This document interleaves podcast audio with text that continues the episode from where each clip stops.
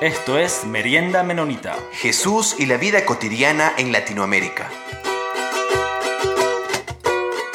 Hola a todos y todas. Muchas gracias por estar aquí de nuevo con nosotros. Hoy tenemos un súper interesante programa. Hoy en Merienda Menonita vamos a estar hablando con Mauricio Chenlo y quiero que él se presente, por favor.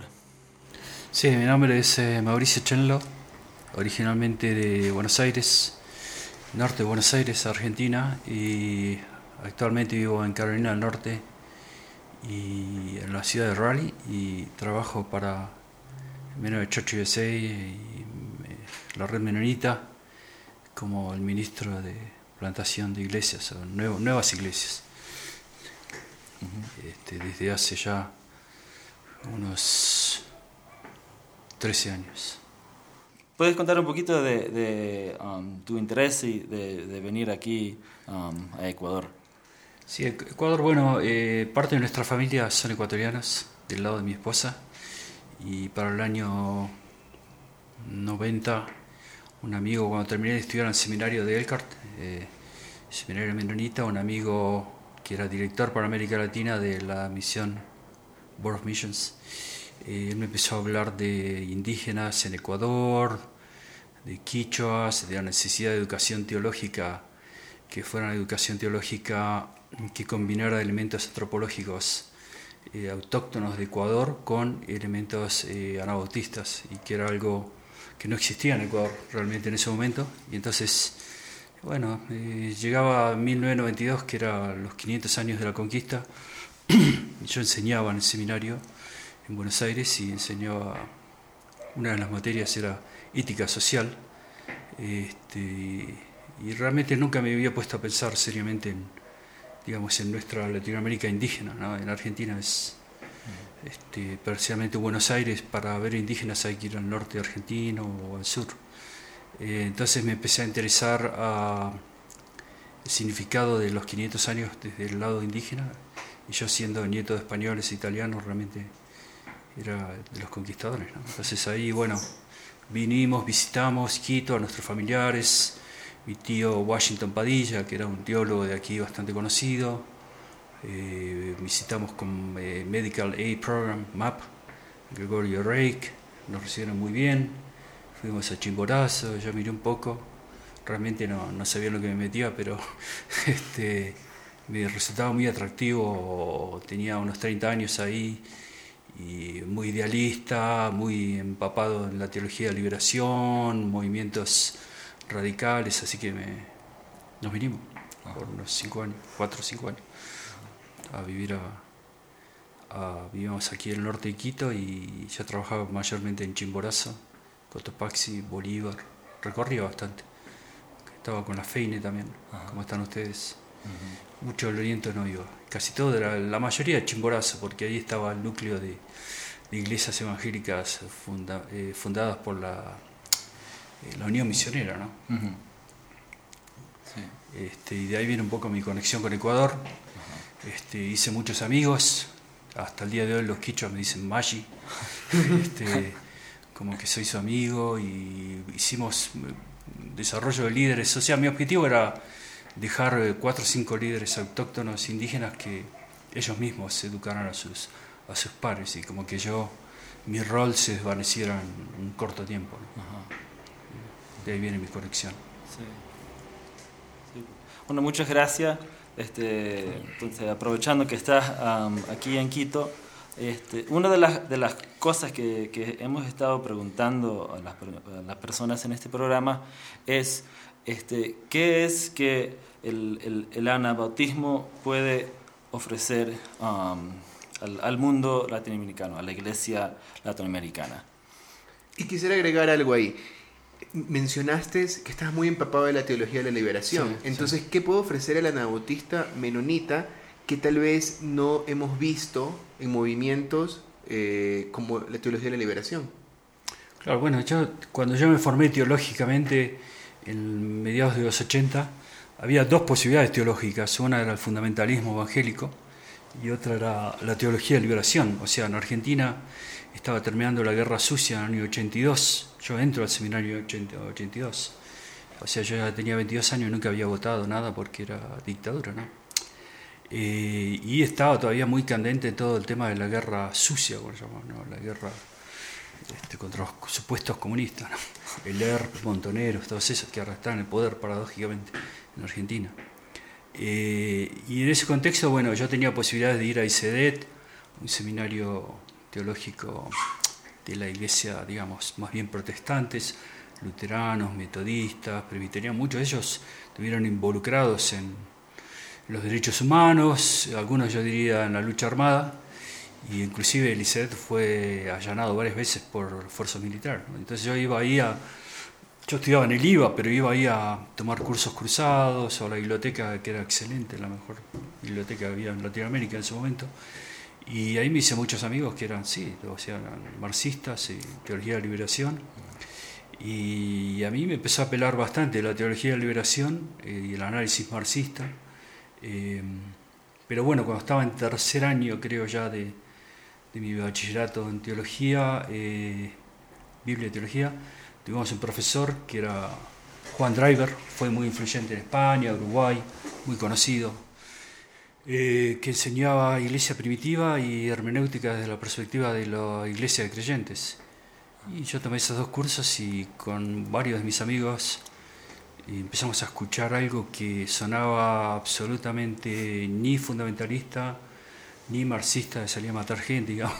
Este, sonaba como algo muy radical. A mí me sonó como, eh, especialmente el tema de Jesús y el poder, como que y realmente la posición no violenta de Jesús, basada en un poder de servir al prójimo y servirlo aún en circunstancias violentas, era mucho más radical que el marxismo y que el eh, fundamentalismo, bueno, enajenado totalmente, ¿no? Pero eh, me parecía mucho más radical, me parece hasta el día de hoy, por eso sigo este, fascinado con el anabotismo, porque me parece mucho más, es la posición más radical que yo conozco políticamente hablando, aún en términos de políticas de compromiso con los pobres, todo eso.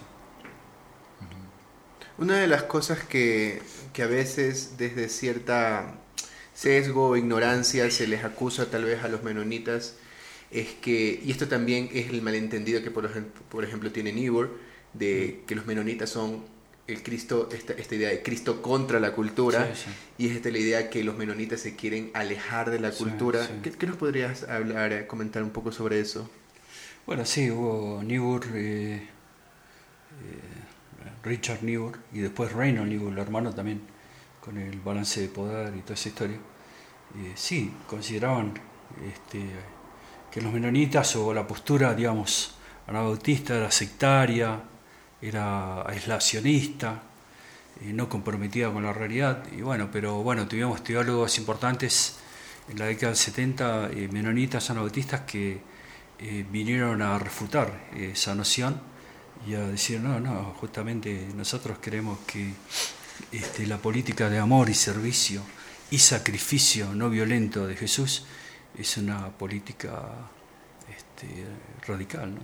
inclusive tomar muy en serio el tema de los pobres, las mujeres, los abandonados, los indígenas, pero desde una postura que no hay que matar al, al que sería tu oponente, ¿no? a tu rival. Y, este, a partir de ahí se surgió como mucha gente empezó a sentir que la acusación de los Nibur y otros teólogos, eh, digamos, de la línea del Realpolitik, como se llama, este, era bastante endeble este, y, fácilmente de, replicar desde el punto de vista este, de la teología nabautista radical. ¿no? La concepción del poder de que Jesús, Jesús no fue ningún pelagato ni mojigato, como decía, ningún este, estúpido, ningún tontito que se escondía, mm. sino que andaba ahí todo el tiempo con la gente y, a veces se, daba palo y palo, digamos, en términos de palabra, ¿no? con, mm. con el establishment religioso, pero en lugar de proponer este, matar al otro o, quitar el imperio, digamos, por medio de violencia, propuso eh, el amor radical, el servicio radical, que, que ninguno de los poderes lo, llega a entender, por eso lo matan. Estoy pensando un poco, que es algo en realidad una, un problema mío que tengo de, de tratar de, de, relacionar un poco eh, cómo podemos pensar que nosotros queremos luchar por la justicia luchar por los derechos de los menos desfavorecidos, pero hacerlo de tal manera que transformemos las relaciones de poder y no hacernos del poder para solamente desde ahí lograr hacer esos cambios. Y ese es el desafío del constantinismo, que claro, nosotros hemos acusado siempre que por ahí no va el camino cristiano y sobre todo el camino menonita, y sin embargo queremos nosotros de alguna manera obtener ese poder para hacer esos cambios. ¿Cómo, puede funcionar esto? ¿Cuál es el desafío? ¿Cómo entra ahí el menonita, el actual menonita ahí? yo creo, que el menonitismo en general nunca ha creído que los cambios estructurales de poder terminan sirviendo radicalmente a los pobres y los excluidos. Entonces, eh, el menonitismo va por el lado de, si tú vas a trabajar por esa gente o hacer algo, relacionate con esa gente, está con esa gente, come con esa gente, duerme con esa gente, sé un magi de esa gente, un amigo de esa gente. Es decir, eh, eh, si tú te pones a ver eh, las iglesias históricas, no es para criticar, ¿no? de protestantismo, siempre han ido a, la cabeza, ¿no? al poder estructural, vamos a, unirnos a movimientos revolucionarios, pero cuando uno ve a la larga y a la, o a la corta este, los efectos reales de un relacionamiento con esos grupos, no, no existe. Se, habla de eso, o sea, hablamos de los pobres, hablamos de los, de los inmigrantes, hablamos de los refugiados, hablamos de las mujeres, hablamos de los niños, pero el menonita eh, pasa tiempo con esa gente, o reconstruye una casa, o hace un programa de refugiados, esto, o va a cultivar con los indígenas, o qué sé yo, le, mete, le mete el cuerpo, como diríamos, a la situación. Esa es la fortaleza de nuestra visión. Eh, y además formar iglesias, comunidades, donde tú traes eh, gente que viene de diferentes estratos sociales, económicos, raciales, de género, y formar una comunidad donde todos nos amamos, este, y como decía Peter el domingo en el sermón, ¿no? sabrán que son mis discípulos si se arman unos a otros como yo los amé. O sea, que hay más radical que eso. Yo no conozco algo más radical que eso. Yo no conozco, yo tenía un montón de amigos que eran montoneros, er, eran de todo, pero andaban en Harley Davidson, qué sé yo, les gustaba ir a Miami, pero cuando vos le decías vamos acá a la villa a dar de comer una sopa a la gente, no venían. Este, y yo con mis amigos menonitas iba. Así que en ese sentido, este, eh, tenemos una teología radical para una práctica eclesiológica radical que le saca el trapo a unos cuantos, por así decirlo. Este, estuvimos este, una conversación justo con, con Juan Driver hace, hace unos meses. Y, una de las cosas que, que, que él nos contaba era justo que, es, que él, él, reconocía que él era bastante radical um, y en ese entonces él se, se relacionaba con, um, con la FTL, um, con René Padilla, Escobar y estos, y, y, pero de alguna manera él, eh, ellos le, le, le amaban, le, igual le, tomaban en cuenta, aunque él era bastante radical. pero pensás que entonces, en, en, ese entonces la FTL tenía, qué sé yo, mayor, eh, um, um, era, era más, más, visto, qué sé yo, alrededor de Latinoamérica. Um, hoy en día, que yo sepa, no, no hay un, un espacio ah. así. Al mismo tiempo, no sé si, si es un requisito tener mm. un espacio así, de repente, de solo pensar en, en cosas y, no hacer justo lo que estábamos hablando ahorita, de, de hacer cosas, pero, pero al, al, al mismo tiempo, ¿no?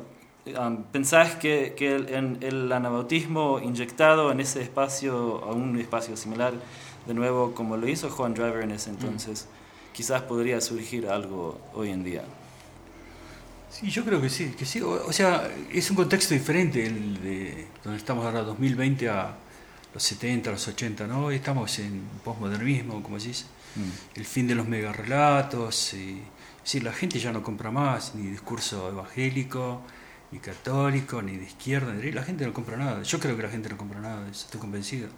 Este, lo que yo observo, por lo menos en las generaciones más jóvenes, es dame experiencias reales. Mm. O sea, dame algo que sea real, que yo lo pueda tocar, ver, este, qué sé yo, sentir o oler eh, comer, eh, dame eso. Este, y yo creo que ahí nosotros tenemos una ventaja por así decirlo, competitiva con otros grupos en el sentido de que nosotros tenemos mucho de eso, de ver, tocar, venir, hacer. Eh, este, y, la iglesia como una experiencia, una comunidad de pecadores redimidos por la gracia, como decía Bonhoeffer, que no nos lo queremos superiores a nadie, pero nosotros no estamos tanto en el, mega relato, el discurso que tenemos que ir a que sea una mega conferencia acá en Quito a decir los artistas somos mejores que todos los evangélicos. Por... No, para mí ese no es nuestro rol.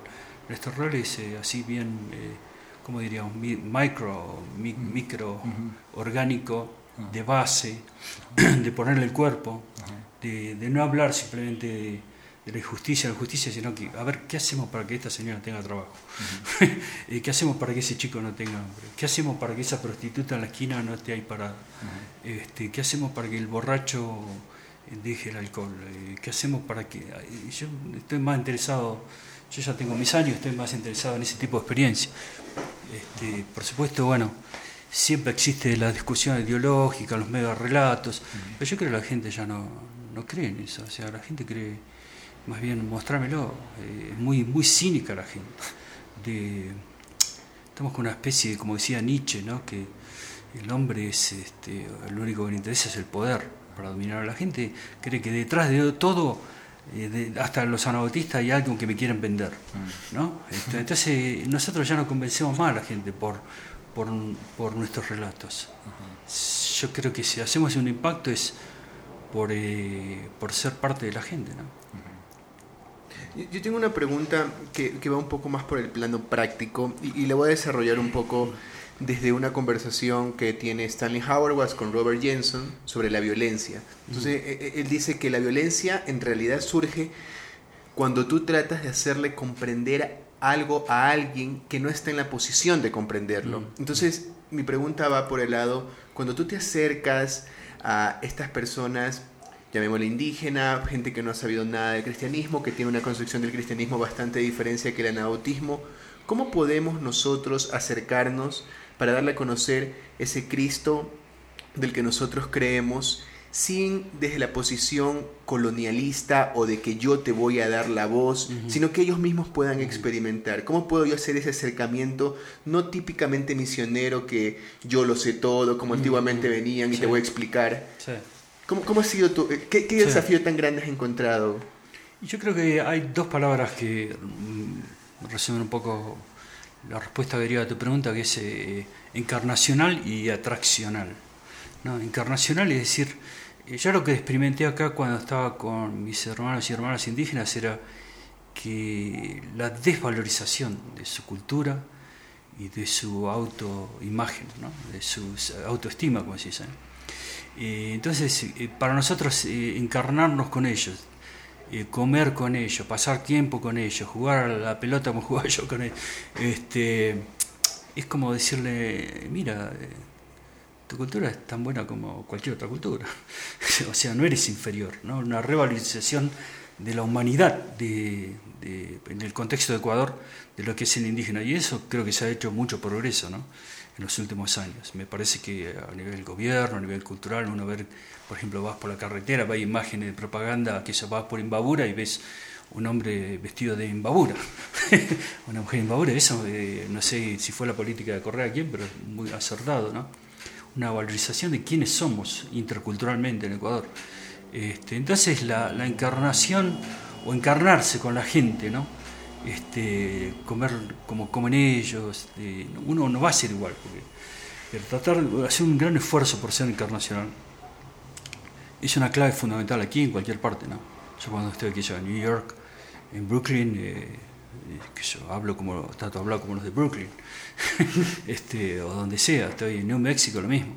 Es una cualidad, creo, yo creo que es una cualidad eh, este, que nace en Cristo, que no se hizo como uno de nosotros, vivió como uno de nosotros y murió como nosotros. Más encarnacional que eso no hay. Y lo segundo es que ese elemento encarnacional eh, provoca en la gente una, un rascarse la cabeza y decir, ¿y estos tipos quiénes son? O sea, tienen un elemento que me atrae, tienen algo que es diferente al resto, no me quieren usar, no me quieren lavar la cabeza, eh, no me están ofreciendo, qué espejitos de colores, eh, son tipos que están acá para ser algo bueno y ser comunidad.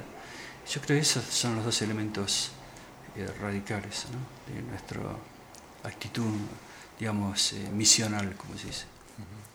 ¿Y pensás que, que, que ese, esos dos mismos elementos pueden funcionar igual en, en hoy en día en, en, en, la realidad tan polarizada?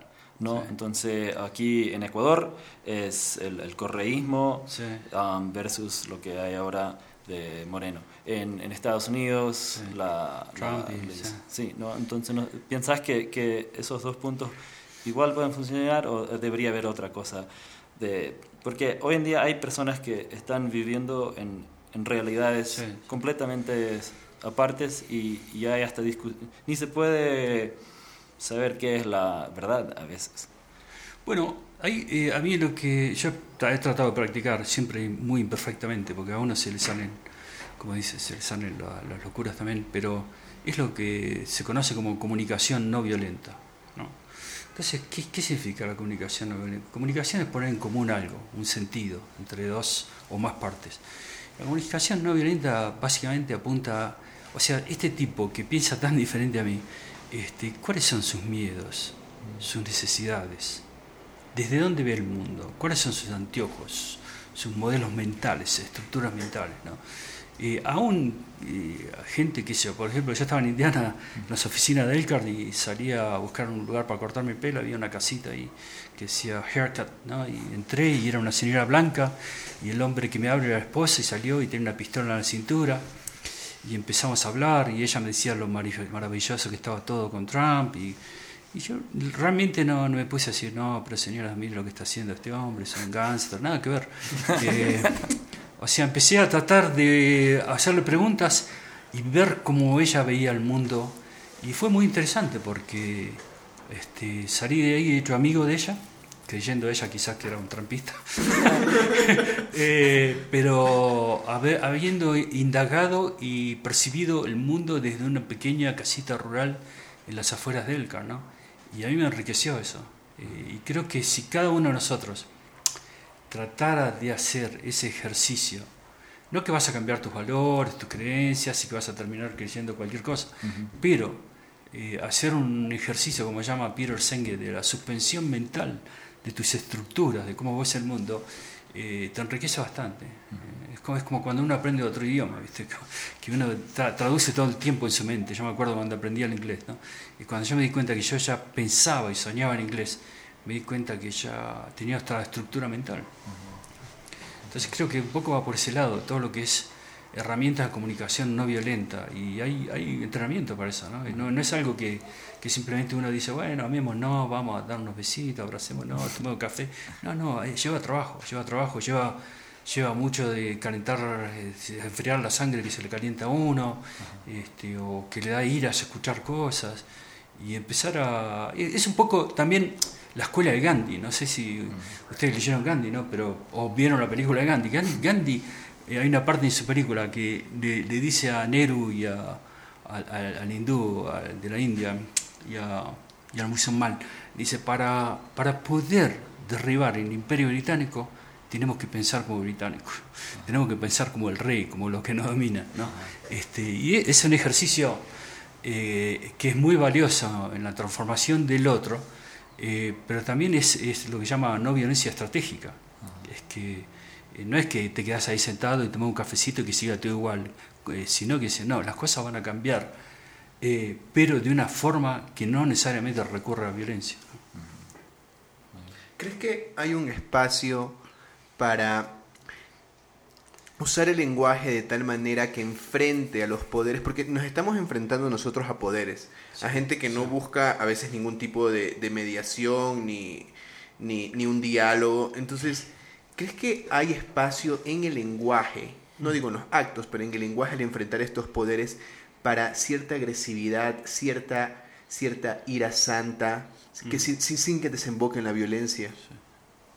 Sí, sí, bueno, Jesús, evidentemente, y hay varios ejemplos, no solo de Jesús, sino los bautistas, cuando los estaban por quemar o ahogar, de confrontación así, de su verdad, ¿no? Era su verdad. Este, sí, hay lugar para eso, pero otra vez hay que saber hacer de tal manera que no demonice al otro, que no eh, percibas al otro como un enemigo, en el momento que tú percibes al otro como un enemigo, la única posibilidad que hay ante un enemigo, ¿cuál es? La violencia. Eliminarlo. O sea, una vez que yo te tengo o te elimino psicológicamente, te quito el habla, te quito la charla, no te quiero ver más, o llega un punto en que este, directamente quiero eh, eliminarte físicamente. O sea, así es como arranca todo. Entonces, eh, yo creo que ahí es donde tenemos mucho trabajo para hacer. O sea, cómo confrontar desde mi verdad, desde nuestra parcialidad, porque nosotros, partir de la noción que yo no tengo toda verdad, aún siendo cristiano, eh, Jesús es la verdad, pero yo no soy la verdad, y ni nosotros somos la verdad. Nosotros somos personas que percibimos imperfectamente la verdad, como dice eh, Pablo, vemos en un espejo borroso. Entonces, desde el momento que yo me percibo como que yo pertenezco a un pequeño fragmento de, una gran, de, grandes relatos, este, bueno, adquiero una actitud más humilde. Este, entonces, cuando hablo, no hablo de esto es así. No, como los argentinos, ¿viste? A mí me gusta más hablar los argentinos, que dicen, mira, lo que pasa es esto, viejo. Te lo dicen así con una certeza que parece que, no sé, estuvieran definiendo el mundo ellos. Y no es así. Lo que pasa, no, no pasa esto. Pasa esto para vos, para vos pasa esto otro. Es decir, eh, somos, eh, digamos, eh, pequeños pedazos de, grandes relatos. O como si vos leíste Howard cuando él cita a McIntyre, ¿no? toda la cuestión de, de la fragmentación de la verdad en los últimos 200 años. Es, es, es fascinante. Si, si, vos te pones a pensar, este, yo simplemente pertenezco a un pequeño fragmento de relatos perdidos que no tienen sentido sin un contexto comunitario y social de donde emergieron esos relatos. ¿no? Entonces la gente dice, viene, qué sé yo, que yo, bien feminista, dice, no, porque Pablo era un desgraciado. o, sea, para, para un poquito, ¿qué me está diciendo? O sea, Pablo era un hebreo este, qué sé yo, en el siglo I de Cristo, formado por pensamientos hebreos, patriarcales, es lo único que sabía. ¿Cómo le vas a decir al tipo desde un paradigma hoy eh, este, antimachista, que el tipo era un degenerado, que era, este, qué sé yo, un, abusador de mujeres? Es una estupidez. O sea, no entiendes lo que significa el entendimiento contextual de la verdad. Y lo hacemos todo el tiempo eso. Eh, ahora, en el contexto ustedes decían, contexto de Ecuador, de, o, sea, acá ha habido un revival de lo, que pasó en lo mismo Argentina, Bolivia, que, bueno, Venezuela obviamente, de la, ¿cómo se dice? La patria grande, ¿no? Todo este mega relato, que es un mega relato que yo diría, seamos honestos, o sea, aún los que lo esbozan, ellos mismos dicen nosotros, muchos de estos mega relatos son marxistas. Ahora, el marxismo, este, cualquiera que sabe dos cosas del marxismo, sabe que el, marxismo eh, va a la lucha de clases. O sea, se nutre la lucha de clases. Si vos no tenés lucha de clases, no, no tenés acción política desde la perspectiva marxista. Entonces, ya eh, nosotros como cristianos, partiendo de esa realidad, nosotros nos preguntamos, bueno, pero, a ver, para un poquito, para un poquito. ¿Es tan así que tenemos que entrar en una lucha de clases, empezar a enfrentar a la gente y empezar a decirle, mira, estos son los oligarcas, son los aristócratas, hay que liquidarlo, ¿no? hay que tomar los medios de comunicación, esto es lo que tenemos que, no sé, mandar de vuelta a Miami, qué sé yo, las cosas que dicen, no. Uno dice, eh, no sé si están así, lo de la lucha de clases, ¿viste? O sea, no podemos quedarnos con análisis así de un tipo, qué sé yo, que vivió hace 200 años y dijo que en ese contexto era la lucha que sé, de los que tenían los medios de producción contra los que consumían papá y hay que liquidarlo a todo, o tomar los medios de producción y de ahí controlamos todo. O sea, mm. es una simplificación política. Todo el tiempo hacemos simplificaciones. pero bueno, eso, eso ha, aprendido mucho en Ecuador, y entonces la gente este, fue nutrida con ese relato. ¿no? Entonces, eh, ¿qué hacemos con relato? Bueno, está bien, vamos a ver. A ver cómo yo creo que ahora llega la etapa política de la síntesis. Porque tuvimos neoliberalismo, tuvimos marxismo, ya tuvimos todo en Latinoamérica, lo que se te ocurra. Entonces llega la, etapa de la síntesis, decir, bueno, a ver, ¿quiénes somos nosotros? ¿De dónde venimos? ¿Qué es lo que nos sirve a nosotros? ¿Con quiénes nos asociamos? Tiene mucho sentido, por ejemplo, países latinoamericanos formar asociaciones de mercado. Por supuesto que tiene sentido ¿qué vamos a querer asociarnos con los alemanes? Y los alemanes no les interesa lo que pasa acá. vienen acá de paseo, o, los canadienses o los americanos. No, asociémonos, que sea un ecuatoriano con el boliviano, boliviano con el peruano, los argentinos. Somos una patria en un sentido, o sea, formemos un mercado, eh, busquemos intereses en comunes, pero tampoco caigamos en que ahora somos nosotros que es el bloque, no sé, de los liberados contra los oligarcas del primer mundo. No funciona El imperio. Claro, no, no. A mí, a mí no me sirven ese tipo de... O sea, sirve para, para la arenga, ¿no es cierto? Mm. Para salir a calentarlo a la cabeza de los jóvenes y todo eso sí, sí, te, vende bastante. Pero desde el punto de vista de lo que es la construcción de espacios sociales, políticos, productivos, de mercado, el mercado existe, este, para la gente, no sé si sirve. Que yo, otro día estuvimos en, en, Shell, en, Puyo, ¿no? Y este, yo hacía, no sé, como 20 años que iba por ahí. Este, pero uno ve, ¿viste? ve la misma realidad de niñas con eh, guaguas, eh, adolescentes, 13, 14 años, gente sin hacer nada. Eh, charlamos con los hermanos y hermanas indígenas que te dicen, sí, no tenemos fuente de trabajo, eran gente que era pescadores, cazadores, ¿no? Entonces uno está ahí y dice, o sea, ¿qué podemos hacer como sociedad más allá de darle dádivas a esta gente? Mm. o de darle un handout, como dicen en inglés, ¿no? una, una limosna. Mm. ¿Cómo, ¿Cómo esta gente puede crear espacios productivos en su medio ambiente que creo que hicieron bastantes cosas buenas en los gobiernos que hubo? Porque hay, se ve que hay, se ha generado turismo indígena, qué sé yo, venía a sacar pescado gigante en el Amazonas, hay, hay todo tipo, yo creo que por ese lado va la cosa. Y que la gente tiene que tener trabajo, la gente tiene que tener medios de, de, de producción, la gente tiene que tener eh, este, la posibilidad de emprender cosas nuevas. y el potencial es tremendo. Si tú te pones a pensar un país como Ecuador, eh, pequeño, pero tan rico, tan variado, eh, todos sabemos que es un, país con potencial tremendo, pero bueno, yo creo que se ha avanzado bastante, pero para seguir avanzando hay que llevar una síntesis de, espacios políticos. Y creo que hacia eso va toda la región, ¿no? buscar esa síntesis y no, no ese antagonismo. Pero, pero, pero ¿qué, ¿qué se puede decir um, a las personas que, que dicen, no, ya, esa charla está, está, bonita, pero al, al, contrario de eso, hay, hay oligarcas, hay empresas um, que, que, usan el poder para, para aplastar al, al, más chico. Sí, sí bueno, no sé si ustedes vieron la serie de Netflix de ¿cómo se llama? De Microsoft, de este hombre, Bill Gates. Este, yo creo que Bill Gates es una, para mí es una especie de Che Guevara, de, pero de una forma diferente. El Che Guevara este, vino, digamos, a, a quitar de las manos de los poderosos el poder, la riqueza y dárselo a los más pobres. ¿no? Pero Bill Gates eh, son tipos que crean conocimiento, que crean, este, por ejemplo, el tipo, ahí se ven... En, en la serie, que sé yo, todo este tema de las letrinas en África, que la gente toma agua que viene de, de la defecación, de toda esa cuestión. Tipo dijo, bueno, ¿cómo podemos hacer letrinas que se puedan eh, desplegar en toda África, que sean baratas, simples, qué sé yo? Y bueno, puso mucha plata en eso. este, pero él se puso a trabajar en resolver ese problema. Tuvo como un año en resolver ese problema. Yo creo que necesitamos más gente así. Mm. Este, no tanto venir, vamos a tirar piedra, sacarle, qué sé yo, matar lo que tienen eh, la plata y se la sacamos y lo agarramos para nosotros y distribuimos. Bueno, la redistribución es una cuestión que hay que hablar, evidentemente, es problema este, del capitalismo extremo, ¿no?